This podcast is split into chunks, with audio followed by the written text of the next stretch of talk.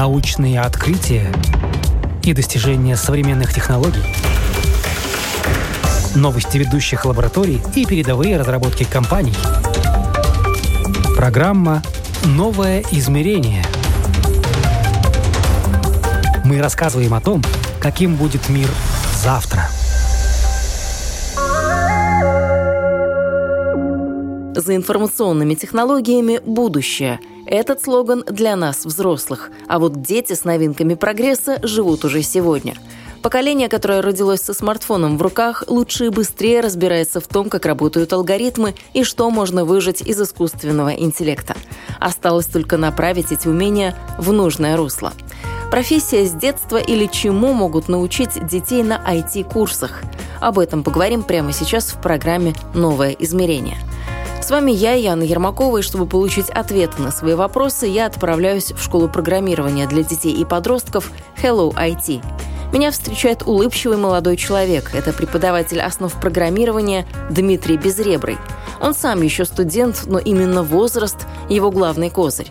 Группы небольшие, максимум человек 9-10. Учиться в школу приходят дети от 6 до 17 лет. И с учителем, который немногим их старше, но уже работает в солидной IT-компании, находят общий язык намного быстрее и проще, чем со взрослым. Итак, Дмитрий, я уже узнала, что вам 20 лет. Вы меня приятно поразили таким юным возрастом. Вы сразу начали с того, что вам очень нравится с детками работать. Почему? Откуда вот в 20-летнем молодом человеке такая тяга к тому, чтобы что-то объяснять, младшим?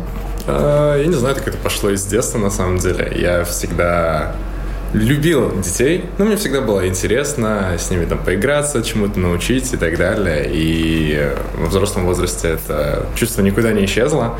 Поэтому, когда появилась такая возможность быть учителем, тем более в сфере, в которой я компетентен, а, в которой я уверен, что я могу дать какие-то знания, научить чему-то, я с радостью согласился и пытаюсь соединить такие свои, возможно, хорошие родительские качества какие-то с тем делом, что мне нравится с программированием. А как вы общий язык с детьми находите? Потому что одно дело сказать, что да, мне нравится с детьми общаться, нравится их чему-то учить, но еще же нужно уметь донести сложные вещи. А то, о чем мы сейчас будем говорить, это ну, довольно непростые вещи. Даже mm-hmm. для взрослых людей им сложно порой объяснить, как, что в компьютере работает, почему это работает. Я хорошо понимаю человеческие чувства как таковые, то есть я достаточно легко понимаю, что человек чувствует, какую эмоцию он выдает, даже если если иногда он этого не хочет. И с детьми я вы, выделил для себя за весь свой учебный путь, который я прошел уже в своей жизни и прохожу на данный момент, то, что очень тяжело учить что-то на устаревших примерах и особенно на том, что тебе неинтересно. Поэтому на наших уроках я стараюсь использовать темы и примеры из реальной жизни и из того, что детям интересно. Например, компьютерные игры, ну, игрушки как таковые, которые сейчас на рынке, фильмы, мультики или что-то подобное. И всегда, когда ты им даешь такой крючок, например, поговорил о какой-то компьютерной игре, они такие, вау, все сразу же интересно, интересно, что, как? И начинают сами пытаться разобраться в теме. И когда поддерживаешь такой нативный интерес к самому предмету, они как-то открываются и как-то так само все происходит. Ну, я вам очень верю, вы меня уже убедили, хорошо. А в принципе, детки какого возраста вам с кем приходится работать? Ну, я преподаю и детям от 7 лет, у меня, по-моему, даже был один 6-летний ребенок, а, до, по-моему, максимального возраста до 15-16 лет, которым я преподавал. Достаточно такой большой интервал но со всеми стараюсь найти общий язык, и я думаю, с большинством это получается сделать. Ну, в принципе, 7 лет э, – это достаточный возраст, чтобы уже постигать какие-то основы программирования, IT-сферы? Конечно. А многие заблуждаются в том, то, что программирование – это только о языках программирования. Это не так. А программирование – это о том, как ты думаешь. Все языки – это просто инструмент, которым ты пользуешься, чтобы решить какую-то определенную проблему. Поэтому чем раньше человек начинает выстраивать себе это логическое мышление, которое присуще программистам, тем лучше это для него впоследствии. Если с раннего возраста начать учить ребенка подвергать информацию каким-то сомнениям, проверять факты, выстраивать логику, думая о оптимизировании, каком-то наилучшем решении проблемы, за наименьшее количество ходов, с наименьшим ущербом, я не знаю, это как-то выстраивает логику, которая впоследствии уже формирует взрослого программиста. А что вас сформировало? Давайте таким вопросом продолжим. Я с самого детства невероятно любил математику. А, сыграл тот факт, то, что у нас был такой такое дружественное соревнование внутри класса с самого начала. То есть, как это проявлялось, это в том плане, то, что мы всегда на скорость, кто первый решит примеры. И мы всегда у нас было такое вот дружеское, то есть без какой-то злобы, агрессии и без какого-то там цинизма или высокомерия, мы все просто старались стать лучшими и научиться быстро считать. Особенно это было в начальной школе, супер ярко выражено. И я, разумеется, участвовал в этом соревновании, и как-то это во мне привило невероятную любовь к цифрам. И на протяжении всей своей жизни вплоть до там 12 класса универа, я все еще любил математику и люблю до сих пор. И я могу сказать то, что это один из таких ключевых предметов, которые помогли мне построить свое мышление о том, как я думаю до сегодняшнего дня. Ну, вы решили это использовать э, для того, чтобы свою карьеру построить в, в сфере IT. Что было дальше? Что было после школы, когда вас заложили уже эту любовь к цифрам? Куда вы пошли? Какой это был факультет? Как вам там нравилось, не нравилось, что вы для себя отметили, что вот ну, тут как-то ну, преподают совершенно неправильно, нужно не так? Я до сих пор учусь в универе на втором курсе. В принципе, выбор мой пал на IT-сферу. Не из-за таковой любви к математике. Я просто понимаю, что это перспектива. Я успел в старшей школе походить по разным предприятиям, пообщаться со знающими людьми, а, развить такую свою сеть контактов. И я понял то, что хотим мы этого или не хотим, но IT сейчас абсолютно в любой сфере в нашей жизни в каждой компании нужно найти специалист. И я понял то, что у меня это получается, а, я могу так думать, а, я могу познать языки программирования, то, что я, в принципе, тоже начал уже делать в старшей школе. А, у меня появился какой-то к этому интерес, но для меня еще ключевым фактором стало то, что я достаточно ну, коммуникативный человек э, в том плане, то, что мне нравится работать с людьми. И основная из проблем э, IT-мира — это зачастую то, что хорошие специалисты в, в плане программирования, они очень плохие коммуникаторы, и с ними сложно находить общий язык. Поэтому я пошел туда с той целью, чтобы быть специалистом в области программирования, но и также уметь общаться с клиентами, находить общий язык и вообще понимать людей как таковых, чтобы вести потом как мой план, это вести команду опытных специалистов, понимая их нужды и нужды клиентов, как бы сводить, быть тем middle человеком, который будет позволять продукту получаться. Ну, то есть вы такой будущий бизнес-аналитик? А, не совсем. Бизнес-аналитик это чуть-чуть другое. Я бы сказал, Или больше... все-таки программист? Больше продукт-оунер, project manager, что-то подобное, потому что во многих IT-компаниях используется тот факт, что чтобы стать управляющим, тебе нужно пройти путь разработчика.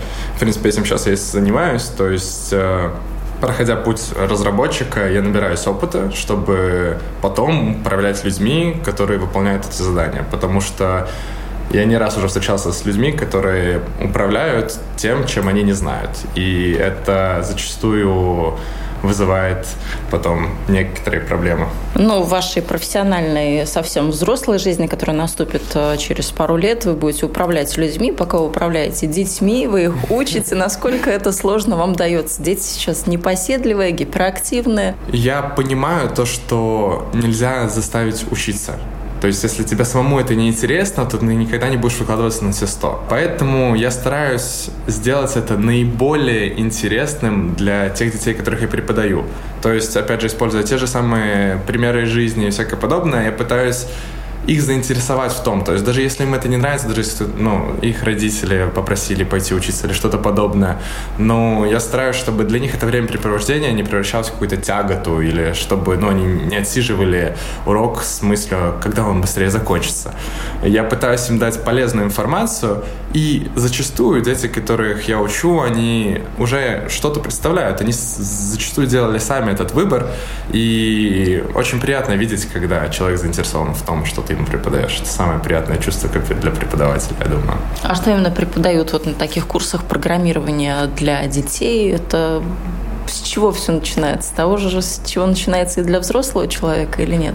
Конечно, нет. А сейчас а, современный мир предлагает огромное количество ресурсов и инструментов, которыми можно учить детей. Зачастую это делается в игровых форматах, то есть используются очень популярные игры, а, на которых внутри игры появляется процесс обучения логического мышления. Там, я не знаю, заставить человечка пройти там какое-то количество клеток вперед, повернуть, ты ему выстраиваешь команду, алгоритмы, и он все это делает. Потом туда начинает э, приключаться алгоритмы условия. То есть, там, я не знаю, если перед ним стоит стенка, то поверни в другую сторону или что-то подобное. И детям уже нужно продумывать наперед каждое свое действие. Что, как должен пройти этот человечек, чтобы они могли дойти до конечной цели и выполнить какое-то задание. То есть, в основном именно с возраста, я думаю, до 12 плюс-минус лет используется такой более игровой формат, но он не бесполезный или глупый, потому что я думаю, если они потом, когда начнут учить реальные языки программирования, вернутся назад, они посмотрят то, что все те же процессы, которые учатся они делают в этих вот игрушках, они потом полностью отражаются в реальном программировании. Те же там операторы условия, циклы и все подобное. Просто это уже перерастает такой более абстрактный вид, то есть это превращается больше в цифры и какие-то итерации за то, что производит компьютер, а не бегающий человечек. И это очень важно, чтобы они потом до каждого дошло это осознание, то, что они делали с этими игрушками, это не просто так. Ну, то есть это какие-то такие очень общие основы, которые действительно учат думать. Вы не делите, там, скажем, вот эта программа для будущего тестировщика, эта программа для будущего DevOps да. и так далее, и так далее. Конечно, это все, что, ну, как я сказал, плюс-минус 11-12 лет, возраст это выстраивает просто логическое, критическое мышление в детях, чтобы они начали думать, путь, который они выбрали, правильный или нет, можно ли сделать быстрее, можно ли сделать по-другому. А, мы зачастую на уроках сравниваем, то есть у каждого ребенка свое мышление, и иногда они придумывают даже то, о чем я не думал, да, какую-то интересную Завидуете в этот момент? Ну, если это правильно, то да, конечно же. А, но это очень интересный, на самом деле, процесс. То есть, и вправду, когда они продумывают все эти действия, они, может, даже сами этого не осознавая, они просто переделывают всю систему в голове, как они думают и подходят к решению проблем. Потому что программистка подкованные люди, так сказать, они думают абсолютно по-другому, чем остальные. Ну, вы сказали, что приводят э, родители все-таки на такие курсы. Это тот возраст, когда, да, еще, может быть, ребенок э, не совсем понимает, что я действительно хочу программирование или я хочу, может быть, на скрипке играть. Mm-hmm. Так что приводят родители. Насколько это желание самих детей вот дальше нырнуть вот в этот мир компьютерный, вступить в эту игру. Начальные уровни, то есть где мы работаем с этими играми, э, эти игры очень сильно подкупают детей. То есть, когда они видят, особенно из-за того, что мы используем зачастую очень популярные игры, они сразу же, ух, класс, давай, я хочу заниматься, супер, давайте. И эта мотивация детская их держит, на самом деле, очень долго. И зачастую они прямо проходят все эти курсы просто на той мотивации, что они делают что-то в любимой их игре, и для этого, ну, им становится просто интересно, банально. А когда мы уже переходим на более серьезное обучение, в которое уже включает в себя языки программирования, какую-то там веб-разработку или разработку приложений, туда уже идут э, исключительно по собственному желанию потому что сколько я уже невероятнейших детей встречал в своей карьере, которые там в свои 11 лет знают уже там 2-3 языка программирования на каком-то, ну, таком basic уровне, пришли ко мне учить еще один, и очень приятно видеть то, что уже реально, ну, чтобы я в свои 11-12 лет задумывался идти учить какие-то языки программирования, то Такого, к сожалению, не было. Значит, завидуете периодически. Да. Это хорошо. Это хорошо. Ну, а сразу видно предрасположенность э, ребенка к тому, что, да, вот он будет программистом, он будет э, айтишником, может быть, кого-то оскорбляет этот термин общий такой, но тем не менее. Ну, не скажу. Разумеется, каждый человек э, из-за воспитания, из-за того, что он делал в раннем детстве, у него выстраивается свое мышление, то, как он подходит к проблемам, как он их решает, но этому можно научить. И я в это верю, и я знаю, то, что это и вправду возможно. А, просто зачастую ты видишь то, что ну, какому-то ребенку это дается просто, потому что я думаю, может быть, его так родители воспитывали, то, что у него появилось такое же какое-то мышление критическое в голове, то, что он ну, думает уже как-то более серьезно. Конечно, есть, которые думают более обобщенно, но всегда, как я уже сказал, этому можно научить, и по ходу учебного процесса это, в принципе, основная цель, чтобы выстроить такое, ну, помочь развить логическое мышление в голове у ребенка. Ну, может быть, в детском возрасте этому можно научить, а вот во взрослом, как практика показывает, наверное, все-таки программирование, IT-сфера, она не для всех. Очень нам на каждом углу хорошо рассказывают о том, что да-да-да, специалисты нужны, приходите, очень э, низкий порог входа в эту профессию, можно совершенно без образования туда войти, и действительно это так, но никто не говорит о том, что все-таки это не для всех. Не для всех сидеть с утра до вечера за компьютером, видеть только цифры, может быть, не общаться с живыми людьми. А, ну, я на личных примерах вынужден не совсем согласиться с этим условием, потому что на моем нынешнем рабочем месте, например, ко мне пришел коллега, который уже э, переступил порог 50 лет, у него была абсолютно другая карьера до этого времени, он достиг очень больших высот, то есть э, для меня это реально был шоком, когда я посмотрел его резюме, увидел, кем он работал и как он работал, и он просто решил поменять карьеру просто решил, захотел, сделал, и он сейчас работает вместе со мной и перешел с sales в программирование абсолютно, в принципе, две никак не связанные, ну, почти никак не связанные между собой сферы. И сейчас он работает разработчиком вместе со мной. Может, он просто уже устал к этому времени, к своим 50 от людей, и хотел спокойно посидеть за компьютером, чтобы никто не отвлекал, не мешал. Возможно, но на самом деле просто, как вы и сказали, порог э, вступления, он достаточно низкий, то есть научить тестировщика или кого-то веб-разработчика стаку технологий, это не так уж и сложно.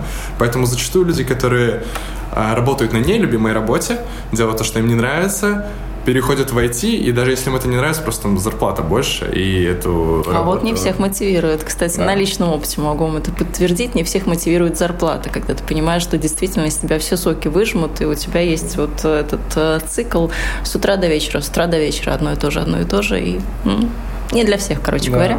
Но сейчас современное строение компаний, особенно когда работают по agile методологии, то есть по спринтам, то, что должен учиться постоянно, это перестает быть настолько рутинной работой в том плане, то, что на самом деле, может, это как-то нам сериалы и фильмы привили, то, что программисты сидят и просто работают за компьютером, пишут этот код, и у них там циферки бегают на экране. Это далеко не так. Зачастую ты напишешь каких-нибудь 50-100 строк кода в день, что является, ну, супер мало, а большая часть времени ты потратишь на общение со своими коллегами, раз, ну, понять, какой какой путь тебе нужно прийти, что тебе нужно писать, а не И то, будешь носить все это в голове, все эти мысли, да. думать, да. Да, но это в этом и есть свой шарм этой профессии, то, что ты постоянно думаешь это развивает. Но и тяжело иногда бывает тоже. Ну, а будущее э, тех детей, которые приходят на ваши курсы, на подобные курсы, оно каково? Те знания, которые они приобретают, даже если не поймут то, что программирование это не для них, они будут невероятно полезны им в жизни.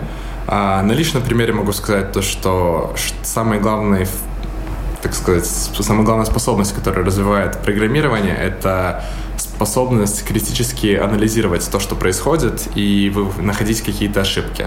Я очень легко могу находить проблемы. Я работаю с множеством проектов, когда ко мне приходят, я могу достаточно быстро выявить потенциальные проблемы, которые могут возникнуть, а, что может пойти не так, и иногда это не нравится критику воспринимать людям. Но это мышление очень хорошо позволяет находить проблемы не предлагать решения, это то, что многим не нравится, а именно находить проблемы. Поэтому этот навык очень сильно поможет в будущем, потому что всегда нужно уметь думать о том, а что, если что-то пойдет не так. Ну, тогда первое основное для тех э, разработчиков, кто что-то создает, потому что потенциальных э, сценариев, что что-то может пойти не так, их огромное количество даже в тех сферах, где мы, в принципе, в тех уголках программы, э, где мы думали, что там, ну, все работает как часы. Да. Да. Насколько детям а, сложно все это дается в плане того, что вы, может быть, очень строгий учитель. Вы, может быть, э, чересчур такой либеральный. Вы какой учитель вообще? Я скажу понимающий, скорее, потому что, ну, я сам только прошел весь этот путь, и я прекрасно сам выявлял проблемы, которые были у моих преподавателей, которые мне не нравились. А, поэтому я стараюсь все это проецировать и пытаться подать материал, чтобы им было интересно. Я всегда сразу понимаю то, что я их не могу никак заставить учиться. Мне никогда не раз, там, когда задавали суперобязательные какие-то домашние задания, за которые наказывали, ну, плохими оценками, если ты их не делаешь, или какие-то экзамены, перед которыми ты там сидишь на стрессе э, бесконечно и не понимаешь, сдашь ты или не сдашь, сдашь ты или не сдашь. Мне такой подход, особенно в таком более добровольном желании, когда ты приходишь сам учиться, как, например, курсы, э, мне никогда не нравился, поэтому я стараюсь прививать им то, то, что они это делают для себя, не для кого-то. То есть я их не заставляю делать эти домашние задания, не заставляю там готовиться к каким-то, если у нас есть проверочные работы. Мне главное, чтобы им было это интересно, чтобы они хотели этим заниматься. И поэтому это моя главная цель, чтобы им было хорошо. Но все равно, как таковые домашние задания, что же, наверное, есть? Что-то прочитать, наверное, вы их, а, не говорю, заставляете, но просите. Конечно. Я их... Что-то сделать, написать, подумать, разгадать какую-то загадку. Да, это абсолютно верно. Э, решить какие-то задания. И зачастую, как я понял, самый э, лучший мотиватор, это, например, у меня есть, ну, более старшая группа, 14-15 лет, они все играют в известные игры, которые есть. И, например, когда то в них тоже играл, у меня там есть какие-то внутриигровые предметы, да, и я, например, им сделаю такое маленькое соревнование. Кто придумает лучшее решение или кто сделает самую красивую аппликацию или что-то подобное, получит там от меня какой-то предмет, я им передам, или что-то такое. Такое маленький, маленькое награждение движение. Это сразу же в них побуждает такой соревновательный инстинкт, и они сами добровольно идут и делают, и учатся делать то, что им интересно. Поэтому такие маленькие, может быть, не знаю, награждения тоже очень сильно мотивируют детей. Подарочки, да? да Кнут подарочки. и пряник. Но в вашем случае только пряники. Да, пряники. Есть ли какие-то экзамены? Как вы понимаете, насколько ваши ученики освоили то, что вы им преподаете? А, да, мы зачастую проводим а, проверочные работы, просто на уроке выдаем тему. У меня главная, опять же, цель этих проверочных работ — это не показать ребенку то, что он там что-то не знает или наказать его как-то. Мне самое главное это понять общую температуру по палате, а, понимают ли они все, что происходит. Мне главное, чтобы общая такая, ну, как я сказал, температура по палате по группе, она была ну, мне видна. То есть я вижу то, что они понимают. Если у кого-то одного ребенка что-то сильно не получается, то это зачастую может быть ну, просто из-за того, что он не хочет это делать или не уделяет этому достаточно времени. А если все остальные группы все хорошо, то это мне показатель того, то, что, ну, значит, все хорошо, исключая какие-то, ну, э, исключения, да. Тавтология получилась. Но я стараюсь сделать так, чтобы эти проверочные работы также, ну, они просто понимали, что им нужно повторить, что им нужно перепройти заново, то есть никакого давления на них не оказывается, как это там экзамены в школах, университетах, всякое подобное. Это исключительно делается для того, чтобы я понял, что они все понимают, и они поняли, что они не понимают. А сколько курс один длится по времени? Сколько месяцев? Ну, зачастую мы стараемся придерживаться школьного семестра, то есть плюс-минус сентябрь, январь, обычно выпадает то, что за этот промежуток мы успеваем прийти. 4 месяца получается, плюс-минус. А, да, то есть мы стараемся делить по семестрам. У нас есть модули. Как модуль это полные пародийные материалы. Эти модули мы уже делим на всякие маленькие семестры. То есть, например, там, если мы учим язык программирования Java, то идти год э, как раз-таки нужно, чтобы его выучить, поэтому мы делим это на два семестра, чтобы, ну, в первом семестре дети получили основные знания, что это такое, как оно работает и как с этим управляться. А второй семестр это уже, ну, как бы серьезные программы пишем, понятия, из все-таки такого компьютер-сайенс больше, получается, именно из науки уже берем. И туда идут уже дети, которым это, ну, реально интересно. То есть первый семестр они начинают, понимают, нравится ли это или нет, но и получают очень хороший багаж знаний, а во втором семестре это уже они учатся сложным вещам. Идут. Но если это группа постарше, и это сложные вещи, то что они должны иметь уже на выходе? Что они должны уметь делать? Зачастую мы стараемся дать универсальный багаж знаний, то есть э, языки программирования — это просто инструменты. Когда мы работаем на работе, потом впоследствии мы понимаем, то, что для каждого решения мы используем свой инструмент. Для чего там подходит Python, для чего-то подходит Java и тысяча других разных э, фреймворков или языков программирования. Но мы стараемся дать понять, например, что такое объектно-ориентированное программирование, что такое абстракции, всякие терминологии, которые используются везде, в каждом языке программирования. По сути, что я пытаюсь донести, э, например, людям, которые меня спрашивают о своем карьерном пути, которые еще учатся в школе или тому подобное, например, какой язык программирования учить? Самый популярный вопрос, который задают айтишнику. На самом Все деле... желательно. Да. По чуть-чуть? Ну, не совсем. Один, но хорошо. Если ты выучил один язык, и ты понимаешь, как он хорошо работает, что там внутри, то выучить другие будет не проблема. Зачастую это просто какие-то ну, исключения, что-то там поменялось, ну и синтаксис, разумеется, то, что меняется э, написание кода. Но по сути все процессы, которые происходят за ними, они остаются по большей части одинаковые, если мы берем какие-то узкоспециализированные языки. То есть везде там есть э, циклы, условия, объектно-ориентированное программирование, обобщение, все, вся терминология, все эти понятия, они используются во всех почти языках программирования, поэтому если ты выучил один, то выучить другой будет гораздо проще. Нет смысла метаться с одного на другой, с третьего на четвертый и так далее, просто чтобы получить основу основ во многих языках лучше выучить один хорошо, и потом уже получать другие знания. Других Но выучить язык, я так понимаю, мало. На таких курсах надо его еще уметь э, применять. Вот вы сказали, что приложение человек, э, ребенок может э, да. свое создать. Какое-то может быть приложение, насколько оно сложное, что оно может делать. Можно ли его прям вот завтра брать и использовать ну, в таком широком применении? Ну, все зависит от курса. Например, на веб-разработке, разумеется, мы их учим делать веб-страницы.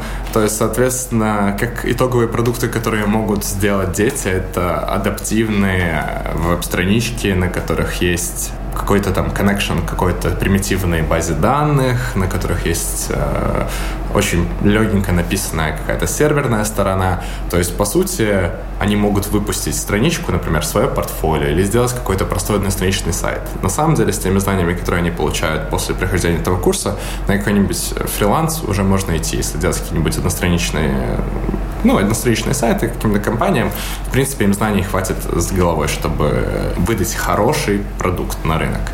Если мы говорим про именно разработку софта, то зачастую они могут сделать какие-то там банальные калькуляторы, конвертеры валют, банковские типа аппликации, которые проводят э, между собой там транзакции между кошельками, пользователями и так далее. Неплохо так для 15-12-летних детей. Ну, это, да, это, это, ну, это не будет работать как банк таковой, но система, в принципе, логика того, как проходят банковские операции внутри выстраивается. Мы стараемся проводить также реальные примеры, чтобы они, ну, понимали тоже, что в реальной жизни происходит. Разумеется, там нету у нас там базы данных пользователей, нету реальных денег, всякое подобное, просто получится как такая оболочка для логики возможных банковских операций. Ну, это ну, такая такие. симуляция. Да? Mm. Вы рассказываете также, что можно стать и хакером про обратную сторону IT-сферы? Um, честно, я сам уже достаточно опытный человек в этой сфере, и когда я сам задумывался о том, как эти ребята находят, ну, хакеры находят способы проникнуть в какие-то приложения, зачастую это очень неэтичные методы, которые я даже бы никогда не хотел такого делать я учу, как предотвратить, как поставить лишнюю планочку, чтобы они не могли через нее пройти. То есть э, всякие там есть э, SQL injection, самый популярный, это то, чтобы из базы данных достать какую-то информацию, всякое подобное. Я показываю, как это может работать, чтобы они могли поставить лишний слой и не допустить тому, чтобы к их данным был какой-то ну, могли получить несанкционированный доступ. Да. А, но очень важно также уметь, если вдруг вы нечаянно что-то нашли, уметь об этом сказать. Мы же можем получить доступ к любому коду сайта, нажав одну кнопку в своем браузере. Если мы увидим то, что там есть какая-то вещь, которой там нет, то лучше всегда в таких случаях написать техподдержку, кстати, здравствуйте, ребята, у вас там проблема, вы можете, это может быть использовано против вас. И такое зачастую очень сильно поощряет. Поэтому нужно знать, как предотвратить атаку, но учить э, какому-то этическому хакингу мне это не совсем по душе. Потому что кто знает, как эту информацию потом будет использовать. Ну да, белые хакеры все-таки они работают э, тоже. Э, ну, это вполне себе профессия в интересах государства, компании и так далее. Mm-hmm. Вы когда говорили о э, языках программирования, я подумала, что вообще самый главный язык, который нужен человеку, ребенку, который собирается связать свою жизнь с IT, это, по сути, английский язык. Наверное, с него все начинается. Да, абсолютно верно. Сейчас весь мир — это английский язык. По сути, зная английский, можно работать на зарубежную компанию, ремоут и оставаться себе спокойно жить в стране, в которой проживаете. Да, это... Работа на удаленке, да? Да, это сейчас невероятно популярный сценарий, и многим он нравится, он их устраивает. А, сам я не особо люблю такой такой вид работы, потому что для меня как-то офис, коллектив, вот это вот, особенно коллектив, живые люди, для меня это очень важно. А, но да, сейчас, э, зная английский, возможностей просто невероятно много, потому что, да, везде его используют. Даже в компаниях, во многих латвийских, которых я знаю, между собой происходит коммуникация на английском, потому что потом они также общаются с клиентами, чтобы иметь внутренний какой-то такой а, атмосферу. Все понимали, о чем они говорят, какими терминами оперируют. Абсолютно верно. И также обучение у нас тоже ну, очень популярно на английском языке. Просто чтобы приучать к этому, уметь выражать свои мысли, это очень важно. Ну, со старшими детками понятно. Те, может быть, уже знают и хорошо в школе выучили английский, а вот э, те, кто приходит к вам в 7 лет, те, кто приходит в 7 лет, э, разумеется, мы используем для них родные языки, э, чтобы им было понятно и удобно. Что в таком возрасте, на самом деле, главное это понять, что происходит, а не то, не задумываться, на каком языке это происходит. Ты не задумываешься о том, а что, как сказать, ты сфокусирован только на решении проблемы или на чем подобном, да. Поэтому с молодыми, ну, даже, даже с 14-15 лет мы стараемся использовать родные языки, но я стараюсь приводить примеры из э, индустрии, то есть э, терминологию всю нет смысла переводить, это только может потом в будущем запутать, поэтому терминология точно используется на английском языке. Поэтому просто именно в таком более детском возрасте главное понять, что ты делаешь. А потом уже, когда у тебя есть багаж знаний и знаний языка, то потом это уже перевести, додумать это будет гораздо легче, чем если ты сразу начинаешь идти с большими трудностями, к которым прибавляется еще язык. Это может просто напрочь убить желание учить программирование. А желание учить программирование у детей есть. Благо тут IT-индустрия подсуетилась. Сейчас помимо официальных школ и курсов можно найти много видеоуроков в интернете. Игровые платформы и бесплатные приложения – все это тоже буквально затягивает юных программистов в свои сети.